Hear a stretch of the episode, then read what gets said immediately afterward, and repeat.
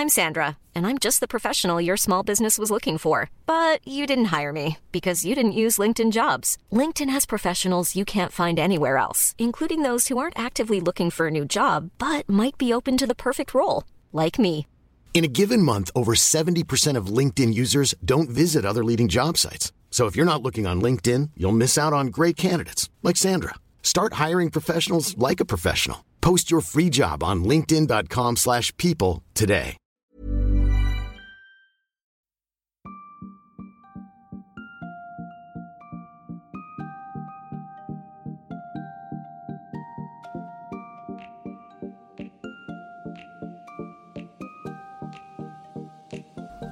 Bonjour à tous, bienvenue dans Sois sage et parle fort, le podcast pour oser, se changer, ne plus se conformer, se cultiver, créer, rire, parfois pleurer, défendre nos opinions, débattre de sujets et anecdotes variés et plus encore. Comme vous le savez, je suis Marie, j'ai décidé d'arrêter d'être trop sage et de parler fort de ce que j'ai envie, comme j'en ai envie, avec vous et pour nous. Aujourd'hui, on se retrouve pour un nouvel épisode qui me tient à cœur, qui concerne euh, les amnésies post-traumatiques. Pour remettre dans le contexte, il y a plus d'un an maintenant que le débat MeToo a explosé en France et dans le monde. Et ces derniers mois, on a entendu de plus en plus parler des violences sexuelles faites aux femmes, mais aussi aux hommes, et aussi, surtout, aux enfants. C'est un sujet qui me tient à cœur parce que je pense que ça nous concerne tous et toutes de près ou de loin à un moment de notre vie, dans l'enfance, dans l'adolescence et à l'âge adulte, en tant que proche d'un parent, en tant que futur parent, en tant que ami de quelqu'un qui a vécu cette situation, etc. Et en plus de ça, il y a quelques semaines, le film Chatouille est sorti, que je suis allée voir. J'avais euh, pas mal d'appréhension à l'idée d'aller voir ce film parce que j'avais peur d'être très impactée. Et en fait, je l'ai trouvé très bien fait, très intéressant, pas divertissant au point de rigoler, ça c'est sûr, c'est un sujet très très sérieux et, et très délicat à aborder. Et j'ai eu l'occasion d'en parler un petit peu avec mes proches et il y a quelque chose qui est revenu, c'est le côté amnésie. C'est-à-dire qu'il y a des cas de violence sexuelle et des cas de viol où il s'avère que le cerveau oublie complètement l'événement.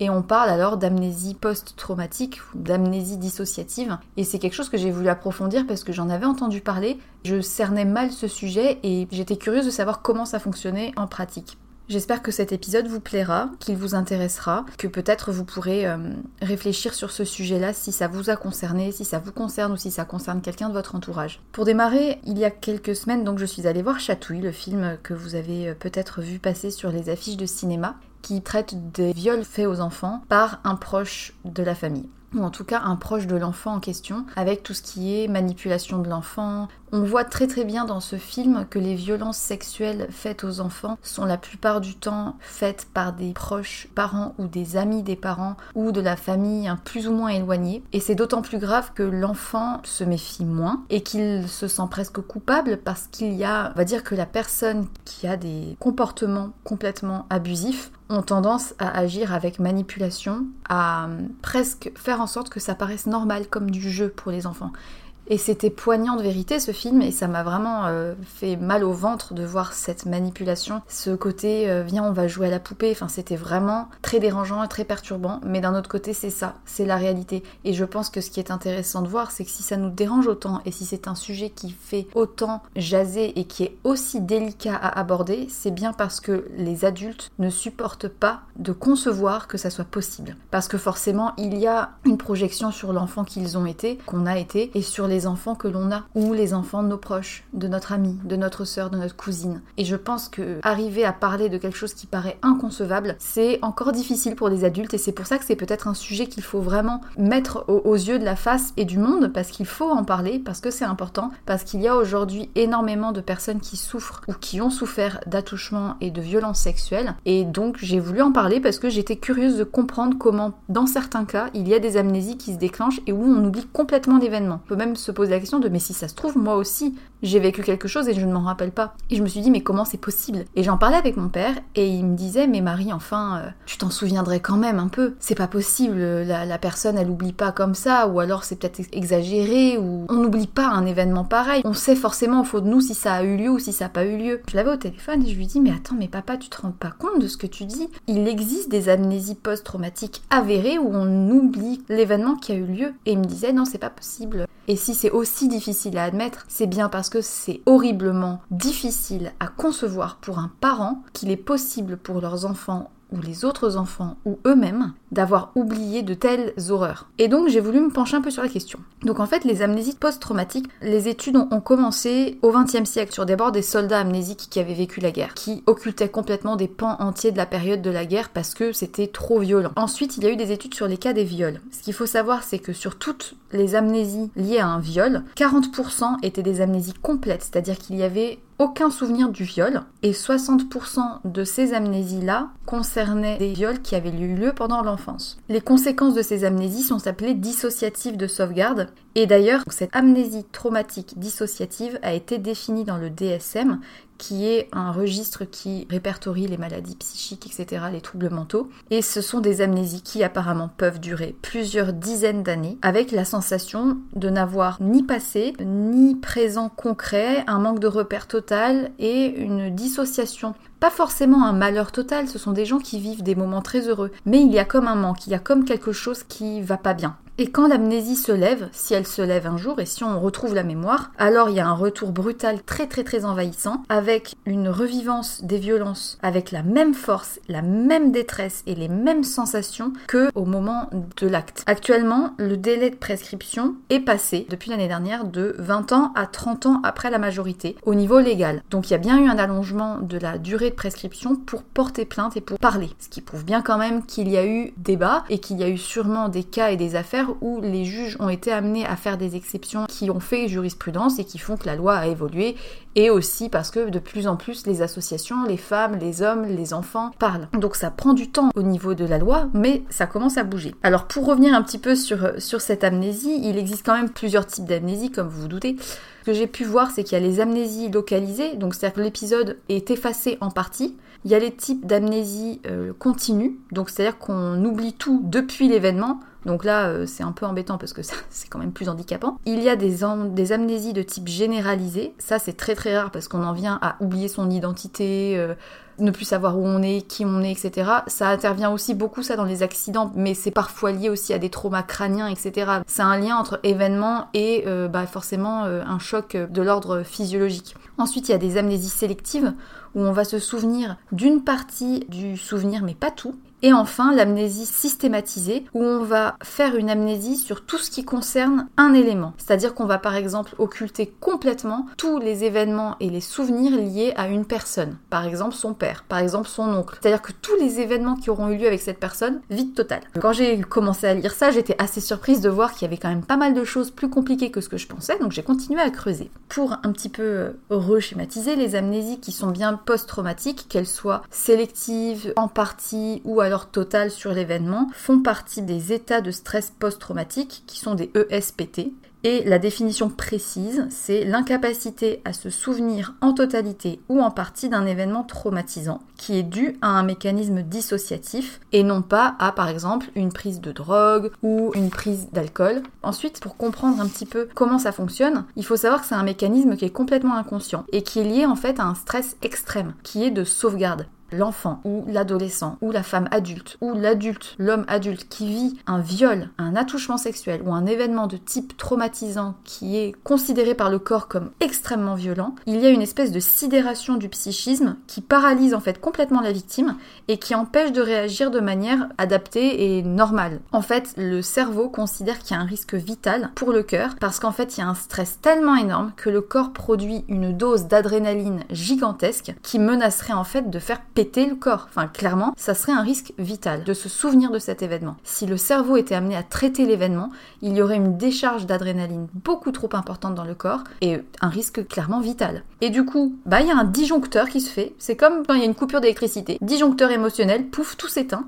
et ça produit en fait les mêmes effets que des grosses doses de drogue dure comme de la morphine. La violence, elle est exercée de manière tellement stressante que le cerveau préfère tout couper. Et d'ailleurs, quand la violence en question est exercée sur un enfant par un proche, le risque d'amnésie post-traumatique est encore plus présent. Les chercheurs ils se sont mis à essayer de comprendre comment ça fonctionnait et ils se sont rendus compte que au niveau d'études qu'ils ont pu faire, les événements traumatiques, dans 30% des cas, les personnes ont vécu une forme d'amnésie plus ou moins importante. Et dans les populations qui étaient concernées par des, les camps de concentration, il y a eu 46% d'amnésie. Et chez les personnes qui ont eu des maltraitances dans l'enfance, ça a concerné 44% d'entre eux. Et parfois, on a des retours fragmentés de sons, d'images, d'odeurs, de flashs. Et des fois, ça met 20 ans, 30 ans à revenir d'un coup. Et parfois, ça ne revient jamais. En général, ça finit par revenir parce qu'il y a toujours un manque, il y a toujours une sensation de malaise qui oblige la personne à se poser des questions ou à avoir des souvenirs qui reviennent par rapport à des événements de la vie quotidienne qu'elle va être amenée à vivre et qui va lui faire peut-être se remémorer de quelque chose de l'enfance.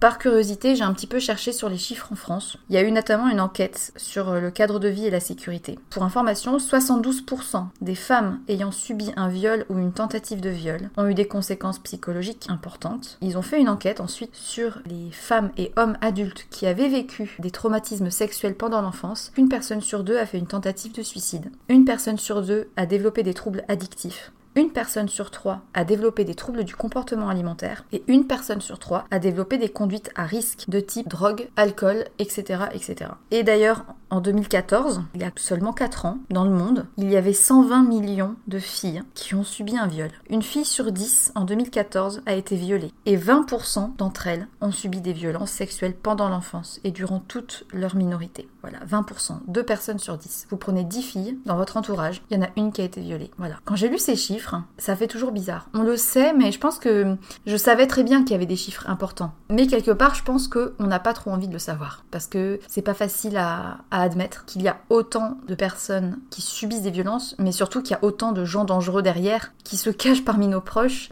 qui sont euh, le cousin, le frère, le beau-père, l'ami, le voisin, D'ailleurs, en France toujours, plus de 59% des tentatives de viol et des viols sont réalisées sur des mineurs. 59%, c'est énorme. Enfin, c'est beaucoup trop. Euh, dans tous les cas, les viols sont beaucoup trop nombreux, il devrait pas y en avoir. Mais de savoir que presque 60% sont réalisés sur des mineurs, c'est juste énorme. Et ça concerne quand même 130 000 filles et 35 000 garçons. Donc voilà, c'est pas que les filles qui sont atteintes. En tout cas, dans 96% des cas, j'en termine avec mon petit chiffre, 96% des cas, ces violences sexuelles sont subies par un proche connu, c'est-à-dire de la famille. La famille qui vient dans ton lit le soir, pendant que tu dors. Le voisin qui euh, te met la main sous la table pendant le repas. Enfin, ça peut être du détail, ça peut être insignifiant. Et quand tu es un enfant, quand tu as la timidité et la naïveté d'une petite fille ou d'un petit garçon qui n'ose pas dire, qui pense que c'est normal, qui ne se pose pas forcément la question, qui finit par ne rien dire, eh ben il finit par oublier parfois. En France, il faut savoir quand même qu'il y a une association qui milite pour ces amnésies, ces personnes qui souffrent d'amnésie post-traumatique et qui a eu le soutien de l'UNICEF d'ailleurs, et ils se sont bien rendus compte que les amnésies peuvent parfois durer jusqu'à 40 ans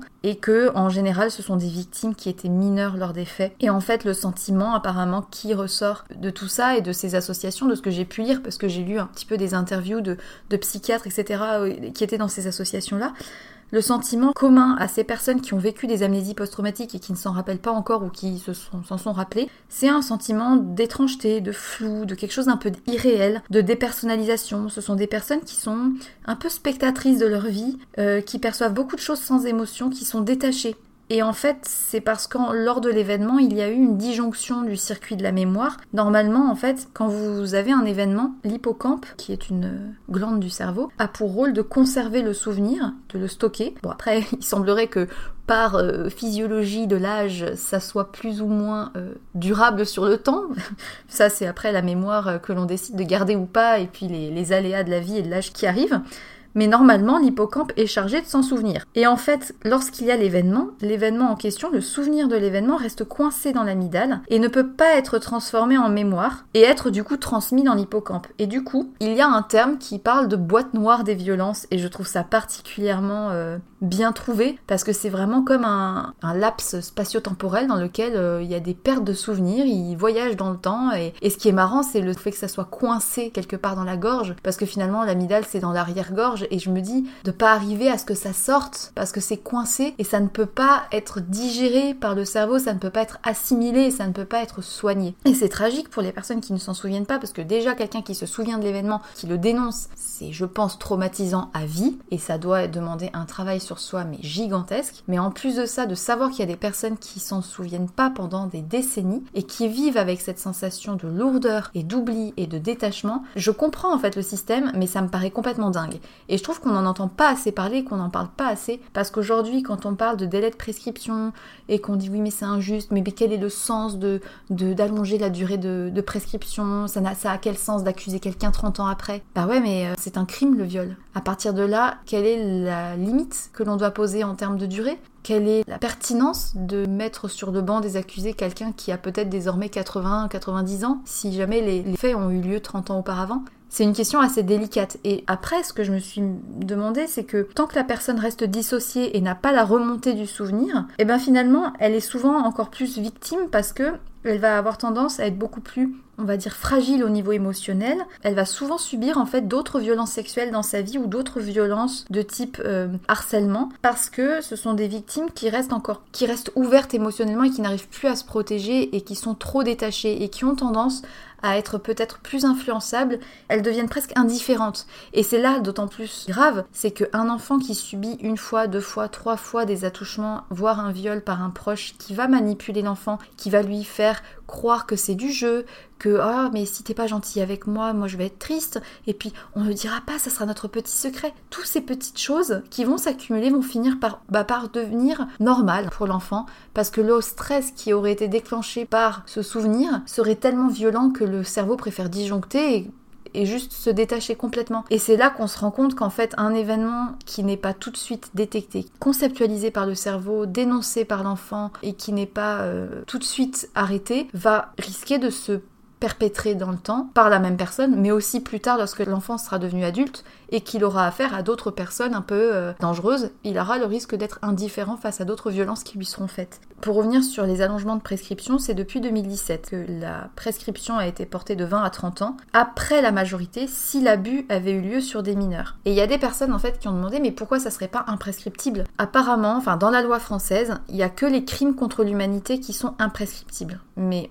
au fond, quelle est la limite qu'on peut porter à la définition de crime Crime contre l'humanité? En soi, est-ce que violer un enfant n'est pas un crime contre l'être humain de manière générale? C'est des questions qu'on doit tous, je pense, un jour se poser, même si on n'a pas forcément la réponse, mais déjà de se poser les questions, c'est déjà mettre le sujet sur la table et c'est mettre les adultes en face de leurs responsabilités de parents, de proches et d'anciens enfants, on va dire. En tout cas, le gros problème qui demeure en France, enfin selon moi, parce que j'ai fait, j'ai fait du droit quand même, j'ai quand même 4 euh, ans de droit à mon actif, même si ça remonte un petit peu, c'est qu'en France, il y a une présomption d'innocence. C'est-à-dire que l'accusé ne va pas avoir à prouver qu'il est innocent, mais c'est à la victime qui va appartenir le rôle de prouver la faute de son agresseur. Est-ce que vous pouvez imaginer déjà la difficulté d'admettre et de faire admettre par ses proches et par soi-même que l'on a oublié un événement aussi grave pendant peut-être 20 ans, qu'ensuite il va falloir prouver qu'effectivement c'était un viol et qu'on n'était pas d'accord, qu'il y avait bien eu viol, qu'on s'en souvient, il n'y a plus aucune preuve euh, matérielle 20 ans après, il n'y a plus de traces, il n'y a plus de... Enfin, il n'y a plus rien. Et en fait, ça rend d'autant plus difficile,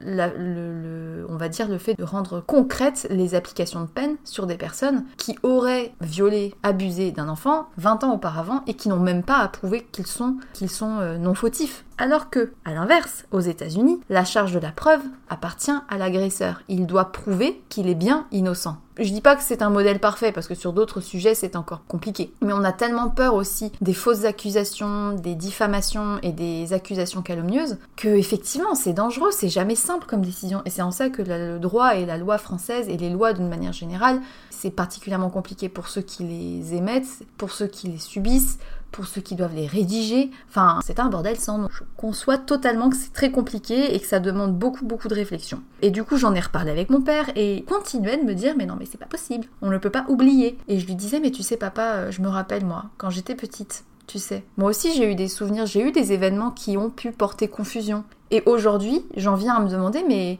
cette nuit-là, quand j'étais chez le papa euh, de mon ami, et cette nuit-là, quand tu t'en rappelles, on était allé là-bas et tout, qu'est-ce qui s'était passé déjà, tu sais, quand on était dans des transports en commun et que là, il y avait... Ben ouais, moi aussi j'ai vécu des choses plus ou moins floues. Qui dit qu'il s'est pas passé quelque chose? Alors je généralise pas, mais on en vient à se poser la question. Et quand je disais ça à mon père sur certains événements de mon enfance, quand j'avais 4 ans, tout de suite, il a un petit peu mal réagi dans le sens où il s'est un peu braqué et il a dit Mais enfin, Marie, non, euh, tu t'en serais souvenu, euh, tu peux pas ne pas savoir s'il y a eu quelque chose ou pas, c'est pas possible. Euh, non, bah non, vous imaginez, pour un papa, pour une maman, réaliser que son enfant a peut-être été touché par un proche. Je parle pas de moi forcément, mais je pense que pour quelqu'un qui est parent, c'est trop violent aussi de l'admettre. Et c'est comme ça qu'en fait, euh, bah, des enfants qui ont été violés et qui, bah, qui ont peut-être reçu tout l'amour du monde de leurs parents, finalement les parents préféreront on va dire, se conforter dans l'idée parfaite d'un enfant qui a un petit peu idéalisé des situations ou qui a un petit peu déliré, plutôt que d'admettre qu'il y a eu peut-être une violence inouïe faite à leur enfant. Et c'est ça qui doit changer en fait. Et c'est pour ça, je pense que c'est important d'en parler et de bien savoir ce que c'est pour faire avancer les choses et peut-être pour faire se poser les bonnes questions à des personnes qui se sentent peut-être un peu floues par rapport à leur passé. On peut d'ailleurs citer Flavie Flamand, que tout le monde connaît, qui euh, à 38 ans a eu le souvenir d'un viol qu'elle avait eu lieu dans l'enfance et qu'elle avait complètement occulté et c'est à la mort de son grand-père que c'est remonté. Elle avait été violée euh, à 13 ans et elle a écrit un livre à ce sujet, donc si ça vous intéresse, qui s'appelle La Consolation. Et du coup, euh, bah voilà, c'est bien la preuve que, que, ça existe et que c'est reconnu. Enfin bon, s'il faut attendre que ça soit des personnes célèbres pour que ça ait de l'impact, euh, c'est un peu dommage, mais ça c'est un autre débat.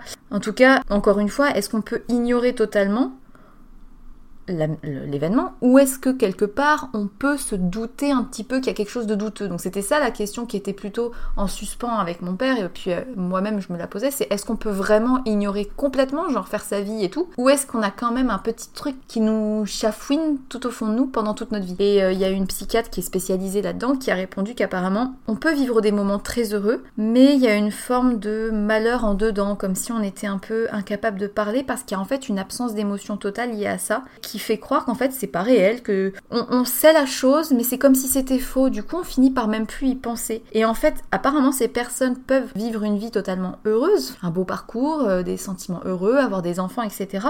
Mais ce sont des personnes qui, tant qu'elles ne se rappellent pas de l'événement, sont condamnées en fait à se sentir un peu accaparées et colonisées par un souvenir qui n'en est pas vraiment un, qui est là sans être là, et condamnées quelque part à jouer un rôle toute sa vie. Et en fait, ce sont des personnes qui, toute leur vie, vont développer plus facilement des maladies physiques, des cancers, des diabètes, des dépressions, et malheureusement la majorité subiront, comme je disais, à nouveau des violences sexuelles, ou bien vont continuer à s'auto-anesthésier, donc, bah, comme je disais, développer des troubles alimentaires, anesthésie, développer des addictions, anesthésie, développer des troubles anxieux, des dépressions, etc., pour taire ce truc qui essaye de remonter mais qui peut pas remonter parce qu'il est bloqué.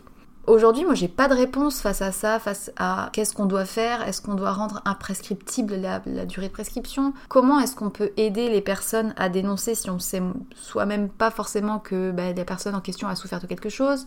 Je pense que de toute manière, en tant que parent, en tant que future mère peut-être un jour, en tant que proche d'enfant, la seule chose à faire, c'est de parler, parler, parler, parler et rappeler toujours aux enfants que toujours il faut parler s'il y a quelque chose qui ne va pas. Mais le truc, encore une fois, c'est que malheureusement, si le cerveau a décidé de disjoncter, on peut pas forcer l'enfant à parler s'il ne se rappelle pas. Je pense qu'aussi, c'est encore lié à l'épisode que j'ai fait euh, maintenant il y a deux semaines sur les femmes, le fait d'être une femme. Tant que la place de la femme et de la sexualité ne changera pas, il y aura toujours des risques qu'il y ait des hommes qui abusent des enfants, tout autant que de femmes adultes, hein. ou de femmes qui abuseront aussi, peut-être, euh, c'est plus rare, mais ça arrive malheureusement.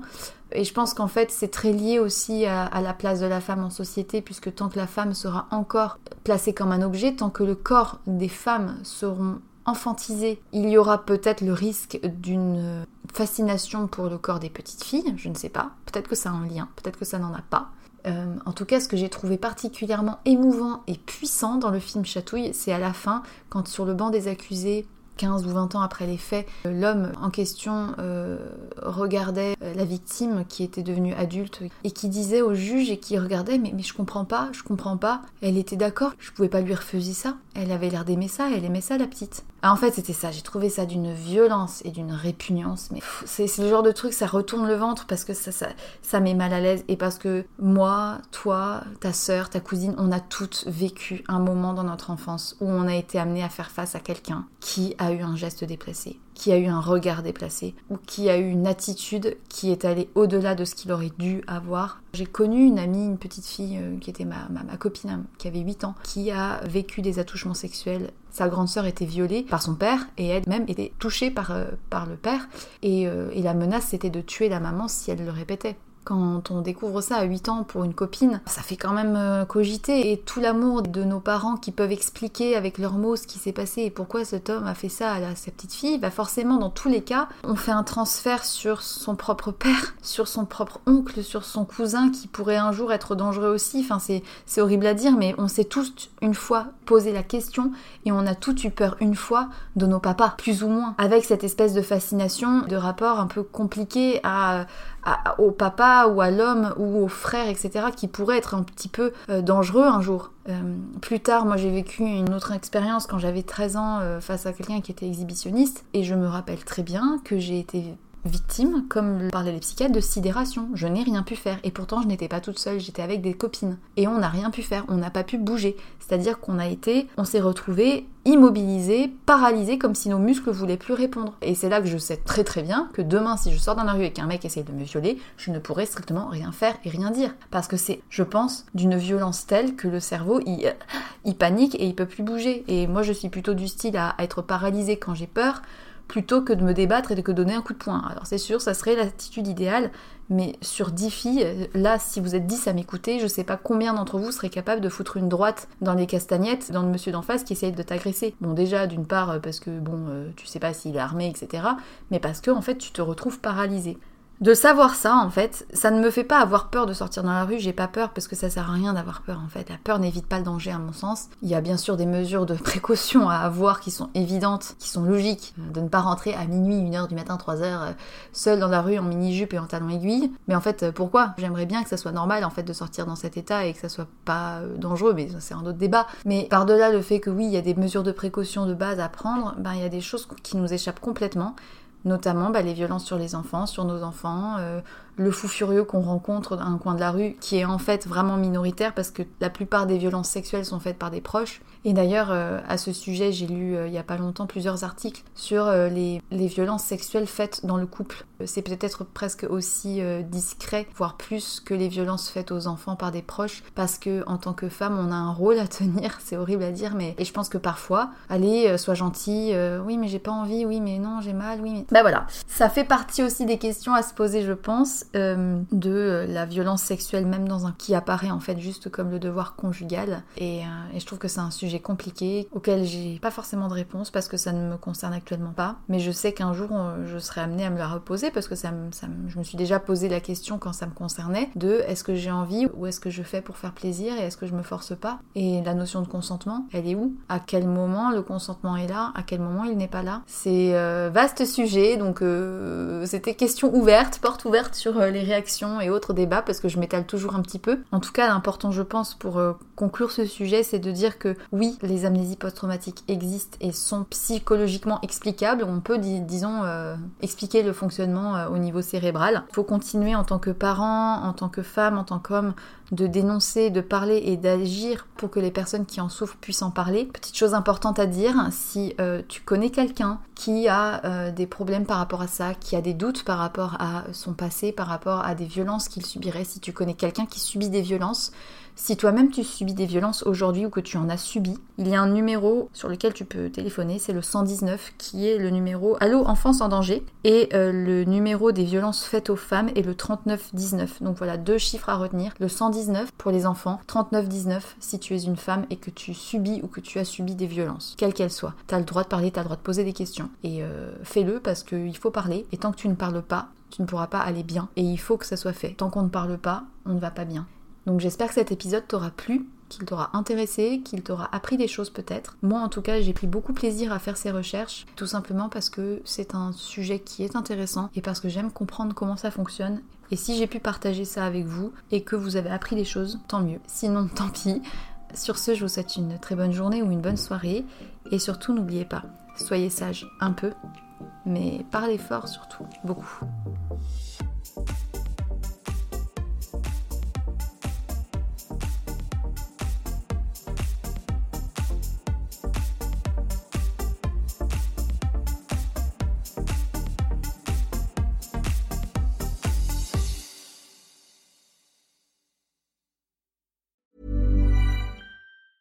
Hey, it's Danny Pellegrino from Everything Iconic. Ready to upgrade your style game without blowing your budget? Check out Quince. They've got all the good stuff shirts and polos, activewear, and fine leather goods, all at 50 to 80% less than other high end brands.